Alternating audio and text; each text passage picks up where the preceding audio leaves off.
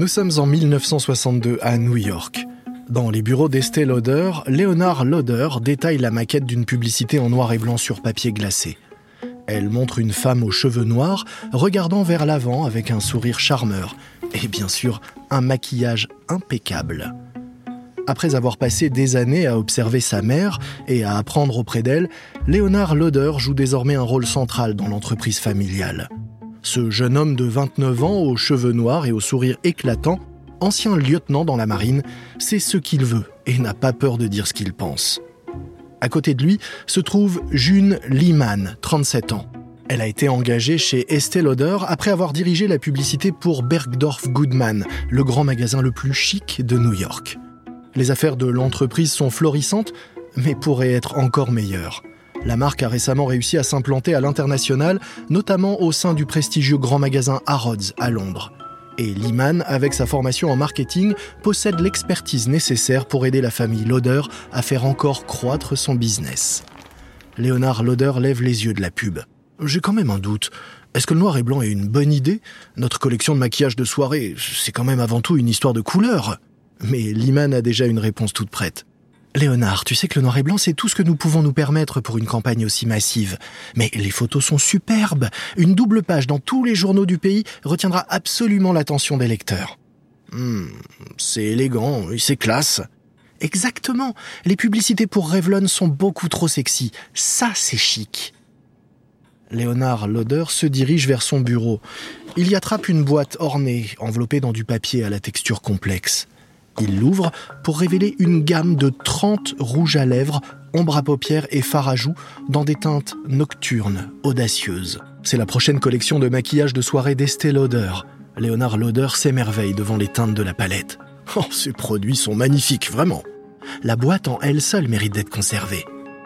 Léonard Lauder semble soudain en plein doute. Qu'est-ce qui ne va pas? Je joue gros avec ce produit.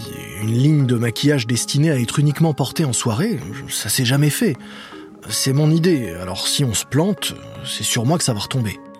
Oui, mais tu en tireras aussi tous les bénéfices si ça fonctionne. Ça voudra dire que les femmes achètent deux fois plus de maquillage, une gamme pour la journée et une autre pour la soirée. Plus tard, cette année-là, la ligne est donc lancée aux États-Unis et en Europe. Et rapidement, le rouge à lèvres Rinutrive et cette ligne de maquillage de soirée deviennent les produits phares de la marque sur ces deux marchés. En vendant du maquillage dans des emballages élaborés et exclusivement dans des magasins haut de gamme, Estée Lauder consolide sa réputation de marque de maquillage la plus luxueuse du marché. Évidemment, ce succès n'échappe pas à Charles Revson, le fondateur de Revlon, qui réplique en lançant sa propre ligne de maquillage de soirée, remettant un peu d'huile sur le feu dans la guerre commerciale que se livrent les deux marques. Une bataille dans laquelle pour l'instant Revlon domine. Certes, les ventes d'Estée Lauder progressent rapidement, mais elles sont encore loin en volume comme en valeur de celles de Revlon. La petite marque va devoir mettre le turbo en matière d'innovation si elle veut rivaliser. Et ça tombe bien, le nouveau patron est prêt à se battre.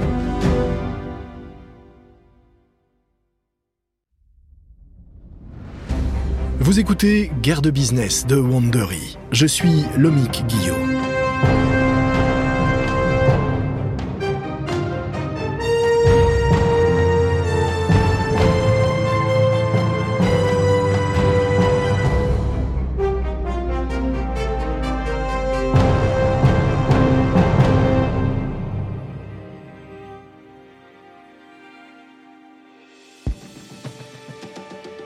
Dans le dernier épisode, les jeunes fondateurs d'Estée Lauder et de L'Oréal ont innové pour s'imposer sur le marché naissant de la beauté. Estée Lauder a ciblé les femmes qui cherchaient une crème de soins efficace. Quant à Eugène Schuller chez L'Oréal, il s'est lui concentré sur les cheveux, créant la première teinture de synthèse. Mais sur ces deux marchés de niche, il n'a pas fallu longtemps avant que des concurrents ne viennent tenter de leur prendre des ventes. À l'aube des années 60, les deux entreprises doivent donc innover constamment pour conserver de l'avance sur leur challenger. Voici le troisième épisode, le business dans la peau.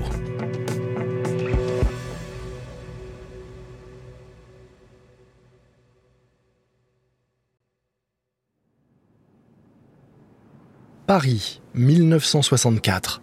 Léonard Lauder passe la nuit dans une chambre d'hôtel chic avec vue sur les toits parisiens. La tour Eiffel scintille au loin. Dans le noir, il cherche le téléphone. Allô? Au bout du fil, c'est Warner Byrom, un directeur régional de la marque basé à Chicago. Euh, je suis désolé de vous appeler si tard, monsieur, mais nous avons un problème. C'est à propos de Bonwit Taylor. Léonard Lauder se redresse dans son lit, maintenant parfaitement réveillé. Bowen Taylor, le magasin dans la Sears Tower Oui, monsieur. Comme vous le savez, demain c'est l'inauguration du grand magasin et nous avons obtenu l'un des meilleurs emplacements pour notre stand, juste à droite de l'entrée principale. Oui, je sais, j'ai négocié ça il y a des mois. Alors quel est le problème? Eh bien, on dirait que Charles Refson est allé visiter le magasin aujourd'hui. Il a vu où était notre stand et a immédiatement téléphoné au président de Bonwit Taylor euh, pour qu'il lui donne notre emplacement. Oh, quel enfoiré. Oui, je, ne sais pas comment il a fait ça. Oh, moi j'ai ma petite idée. Le président de Bonwit passe toutes ses vacances sur le yacht de Refson. Ce sont de vieux copains. L'emplacement de notre stand n'est pas spécifié sur le contrat que nous avons avec le magasin.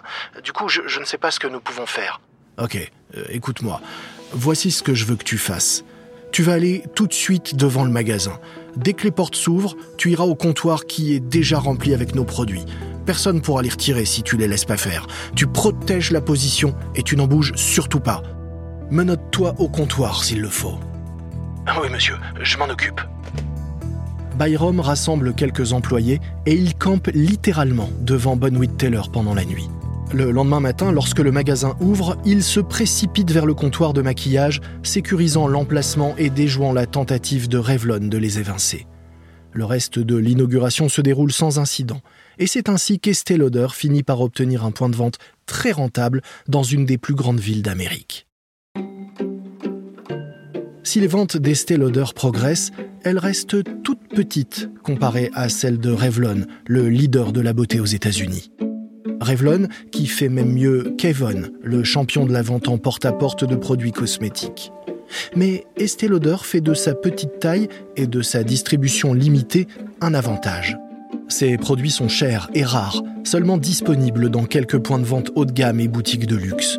Des commerces qui préfèrent l'approche commerciale de Lauder à celle de Revlon et de ses produits vendus en supermarché. Sa clientèle fidèle et souvent fortunée permet aussi à Estée Lauder de négocier de bonnes conditions et surtout les meilleurs emplacements, ceux si chers à Léonard. Année après année, la croissance d'Estée Lauder est exponentielle grâce au succès de ses gammes de maquillage et de parfums, ainsi qu'à ses pratiques marketing révolutionnaires comme la distribution d'échantillons gratuits ou de cadeaux pour plusieurs achats. Mais la famille Lauder sait que le soufflet du succès peut vite retomber s'il ne développe pas une nouvelle arme secrète. Ils doivent créer quelque chose auquel Refson n'a pas encore pensé. Et Léonard Lauder a justement une idée. 1964, dans les bureaux d'Estée Lauder à New York. Estée Lauder et son fils Léonard savourent une tasse de café en parcourant les chiffres des ventes de l'affaire familiale.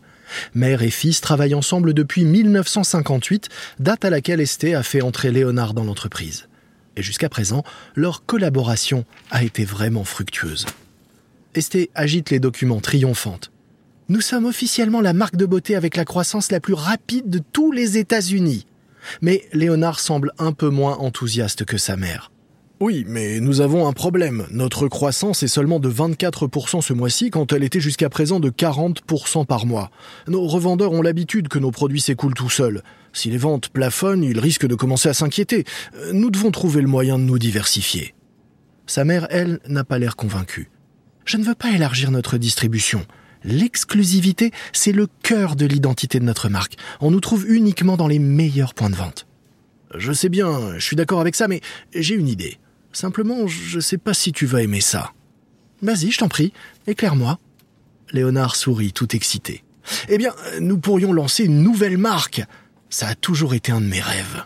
Léonard, écoute, nous sommes déjà en guerre avec Revlon et tu veux ouvrir un nouveau front avec une nouvelle marque au risque de nous faire concurrence et de nous cannibaliser? Et pourquoi aurions-nous besoin d'une nouvelle marque? Estée Lauder est parfaite comme cela. Oui, mais écoute-moi quand même une minute. J'ai récemment remarqué que nos consommateurs accordent de plus en plus d'importance aux soins pour la peau. D'abord parce qu'ils ont la peau sensible, mais aussi parce qu'ils ne veulent pas trop dépenser. Léonard, il y a déjà des produits hypoallergéniques sur le marché. Oui, mais pas avec notre qualité, et à des prix exorbitants. Non, je n'aime pas ça. Si nous créons une nouvelle marque garantie contre les allergies, ça pourrait laisser sous-entendre que nos produits actuels, eux, ne le sont pas, qu'ils seraient en quelque sorte moins bons. Non, ça va perturber nos clientes. Léonard secoue la tête. Non, je ne suis pas d'accord avec ça. Beaucoup de femmes ont la peau sensible, mais il n'y a rien pour elles dans les magasins haut de gamme. Nous pourrions développer un tout nouveau segment de marché. Des femmes qui ne se maquillent pas du tout pour l'instant parce qu'elles ont peur pour leur peau. Et donc, quelle serait ta vision pour cette nouvelle marque? Du maquillage et des soins pour la peau. Une gamme complète de produits pour chaque étape de la routine beauté des femmes. Nous travaillerons avec des dermatologues pour donner de la crédibilité à nos formules, et nous lancerons toute la ligne en une seule fois. Je ne sais pas, ça semble quand même risqué. Euh, pourquoi pas commencer avec un seul produit et voir comment ça marche? Non, nous devons frapper un grand coup. Si nous en sommes là aujourd'hui, c'est justement parce que nous avons toujours su innover et prendre des risques. Esté plisse les yeux. Et comment comptes-tu baptiser cette marque? Euh, J'en suis pas encore sûr, mais nous aurons un nom totalement nouveau pour elle. Mais je suis Estée Lauder. Et si je veux mon nom dessus? Eh bien moi je suis Léonard l'honneur. Et je te dis que tu ne peux pas. La femme de Léonard tombe sur le nom parfait lors d'un voyage à Paris. Elle passe devant un institut de beauté nommé Clinique Esthétique. Léonard aime bien le mot clinique, qui en anglais sonne à la fois frais et scientifique. Mais c'est maintenant que le plus difficile commence, développer une gamme entière de produits sans parfum et hypoallergéniques. La famille Lauder s'associe avec l'un des dermatologues les plus réputés de New York, le docteur Norman Orentrake. Avec lui, il crée une ligne qui différencie quatre types de peau, de sèche à grasse, dry, dry combination, combination oily et oily. Chaque type de peau a ses propres produits de soins et de maquillage recommandés.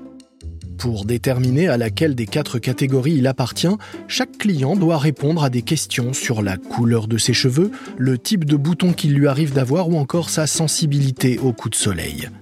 Dans une industrie où la plupart des produits sont standardisés, ce niveau de personnalisation est un concept révolutionnaire. Dans son cabinet de dermatologie, le docteur Orentrek a lancé une routine de soins de la peau en trois étapes. Nettoyer, exfolier, hydrater.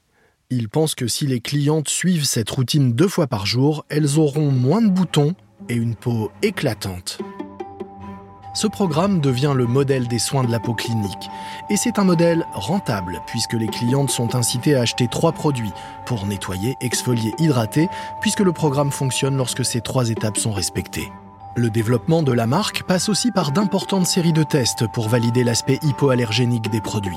Si un produit obtient ne serait-ce qu'une réaction indésirable, l'équipe reprend la formule à zéro.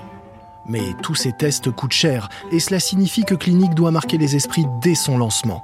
Sauf que cette gamme est totalement différente de l'univers d'Estée Lauder. Les équipes marketing repartent donc de zéro et doivent imaginer la bonne façon de la vendre. Nous sommes en 1968 à New York, dans les bureaux d'Estée Lauder. Léonard Lauder est assis avec Carol Phillips, une ancienne rédactrice en chef beauté de Vogue, qu'il a recrutée pour l'aider à préparer le plan de lancement de clinique. La nouvelle marque est pour l'heure un secret bien gardé. Toutes les réunions se font dans des salles sans fenêtres. Et en interne, le projet porte le nom de Miss Lauder pour laisser croire aux éventuelles oreilles indiscrètes que le groupe travaille sur une ligne bis pour adolescentes. Les Lauder veulent être les premiers à lancer une gamme de produits hypoallergéniques haut de gamme et ils ne veulent surtout pas prendre le risque qu'un concurrent leur grille la politesse. Et surtout pas Charles Revson.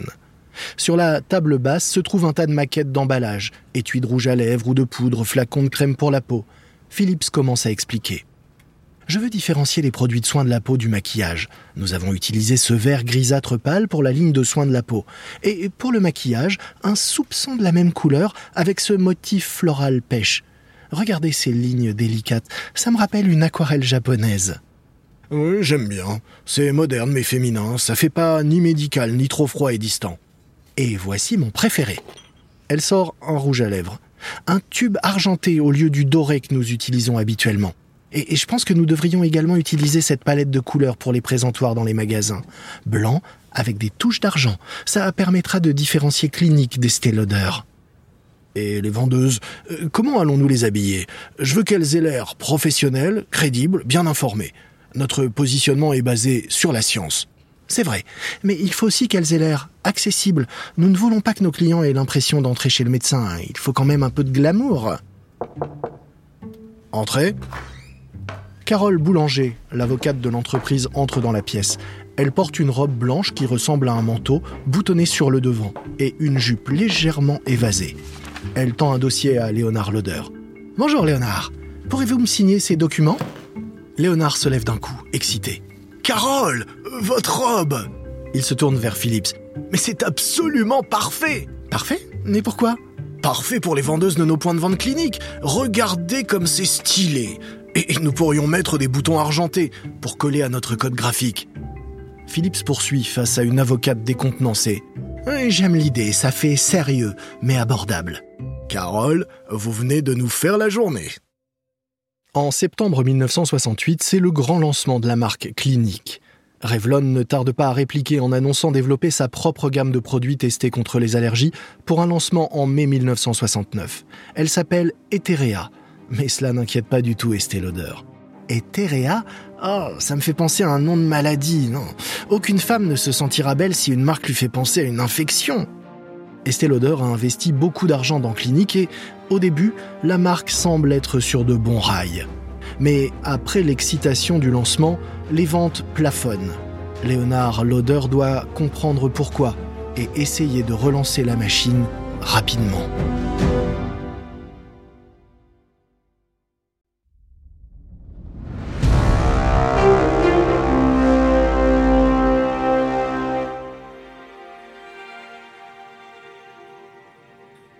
Octobre 1968 dans les bureaux d'Estée Lauder à New York.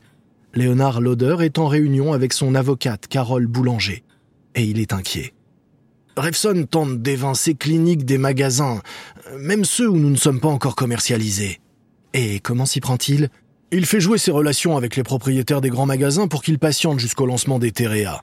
Il ne veut pas que nous ayons la possibilité de nous imposer sur ce marché avant son lancement à lui. Boulanger se pince les lèvres. Et où en sont les choses avec iMagnin iMagnin est le plus grand magasin de luxe de Californie. Ils n'ont pas participé au lancement de clinique. Je pensais que notre relation avec eux était forte, mais Refson est encore plus fort. Avec son foutu yacht, c'est comme ça qu'il courtise tous ces gros bonnets. Je sais que ce n'est pas idéal, mais s'ils ne veulent pas de nous, nous avons quand même d'autres débouchés en Californie. Ah oui? Et qui? G.W. Robinson? Ils sont pas aussi haut de gamme. Oui, mais ça ne serait pas si mal pour Clinique. Et puis rappelez-vous que nous ne devons pas seulement nous inquiéter de Revlon et de sa gamme Etherea. Vous savez aussi bien que moi que beaucoup d'autres grandes marques lanceront bientôt leur gamme de produits hypoallergéniques. J'aime être un pionnier. Je comprends vos inquiétudes à propos de la Californie, mais pour l'instant les ventes de cliniques sont excellentes à Chicago et Philadelphie. Alors soyons pragmatiques et concentrons nos efforts là-bas. Je sais. Depuis le début, nous envisageons Clinique comme faisant partie d'Estée Lauder. Ce qui est le cas, mais ce qui n'est pas non plus tout à fait vrai. Je crois vraiment en la marque. Nous avons créé quelque chose de vraiment bien, et tout le monde va bien finir par s'en rendre compte. Ça va juste prendre un peu de temps. L'odeur investit de l'argent pour promouvoir Clinique dans les villes à la mode comme New York et Los Angeles, là où Estée Lauder a toujours eu du succès. Mais Clinique n'est pas une marque assez connue ni glamour pour vraiment décoller sur ces marchés. Et en attendant, Léonard redoute que Clinique ne devienne un gouffre financier. Au début de l'année 1969, Clinique est sous assistance respiratoire. Léonard Lauder a déjà dépensé près de 10 millions de dollars pour lancer sa marque, et il reste à peine 900 000 dollars dans les caisses. Il essaie de limiter les coûts, mais avec le lancement d'Etherea de Revlon qui approche à grands pas, il ne peut pas se permettre de réduire la publicité pour clinique maintenant. Du coup, Léonard n'a plus vraiment le choix. 1969, le vendredi saint. Dans une salle de réunion, Léonard Lauder s'apprête à prendre la parole devant son équipe. Il s'éclaircit la gorge, visiblement bouleversé. Comme vous le savez tous, le lancement de clinique ne s'est pas déroulé aussi bien que nous l'espérions. En conséquence, j'ai dû prendre la décision difficile de licencier 10% de notre personnel. Je suis sincèrement désolé d'avoir dû en arriver là. Euh, vous savez que vous êtes comme ma famille. Mais si nous voulons que l'entreprise survive, nous n'avons pas d'autre choix. C'est une période sombre pour Estée Lauder. Il faudra des années pour rentabiliser Clinique. Et tandis qu'Estée Lauder patauge, une brillante jeune rédactrice publicitaire pour L'Oréal est sur le point de lui rendre la vie encore plus difficile. 1973, dans les bureaux de la célèbre agence de publicité McCain Erickson à Manhattan. Ilon Speck, une brillante rédactrice publicitaire de 23 ans, est assise dans une salle de conférence. Autour d'elle, une poignée d'hommes de deux fois son âge discutent entre eux. Elle regarde par la fenêtre, plongée dans ses pensées, un crayon soigneusement rangé derrière son oreille. Speck se sent frustré. À l'extérieur, le monde évolue. Les femmes se font entendre, demandent et obtiennent les mêmes droits que les hommes, des salaires égaux. Mais au sein de son agence de pub, il ne se passe rien. Un vieux rédacteur, un homme évidemment, prend la parole, tirant Speck de ses pensées. Nous devons imaginer une nouvelle campagne publicitaire pour la coloration L'Oréal Préférence. Je pensais à quelque chose du style une fille, belle bien sûr, elle est assise près d'une fenêtre ouverte, ses cheveux parfaits flottant dans la brise. Avant de changer d'avis, Speck lui coupe la parole. Et que fait-elle à paraître belle? Tous les hommes dans la pièce la regardent bouche bée. Speck continue. Non, parce que si elle est juste assise près de la fenêtre, l'air joli et ne parle pas, elle n'est qu'un objet finalement. C'est pas comme ça que sont les clientes de L'Oréal, non? Ah, et puisque vous êtes apparemment une experte, dites-moi, qui sont les clientes de L'Oréal? D'abord, elles sont indépendantes.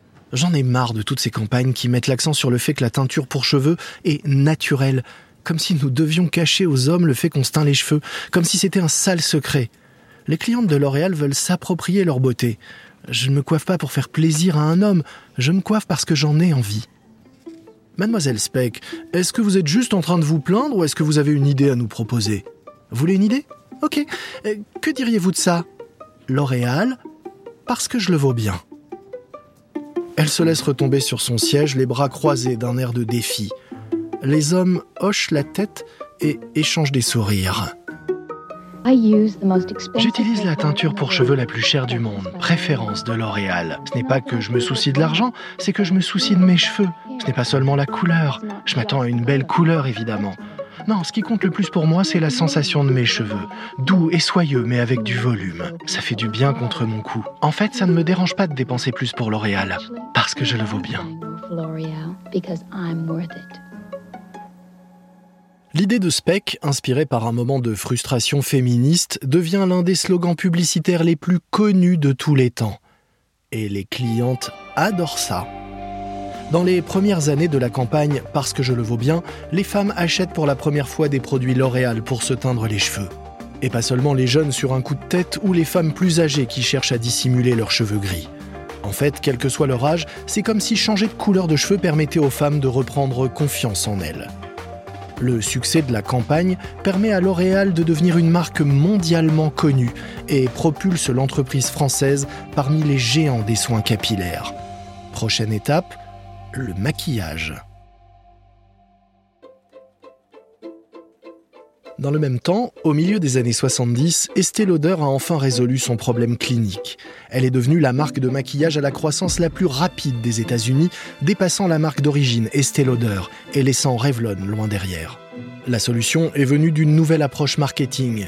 Les équipes de clinique se sont rendues compte que la marque plaisait à des consommatrices plus jeunes, celles qui ne peuvent pas encore s'offrir les produits Estée Lauder. Ainsi, quand les clientes d'Estée Lauder ont plus de 40 ans, celles de clinique dépassent tout juste la vingtaine.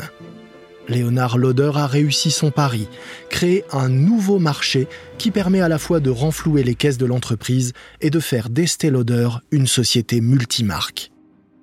En 1975, Charles Revson meurt d'un cancer du pancréas. Mais sa marque, devenue incontournable dans l'industrie de la beauté, lui survit.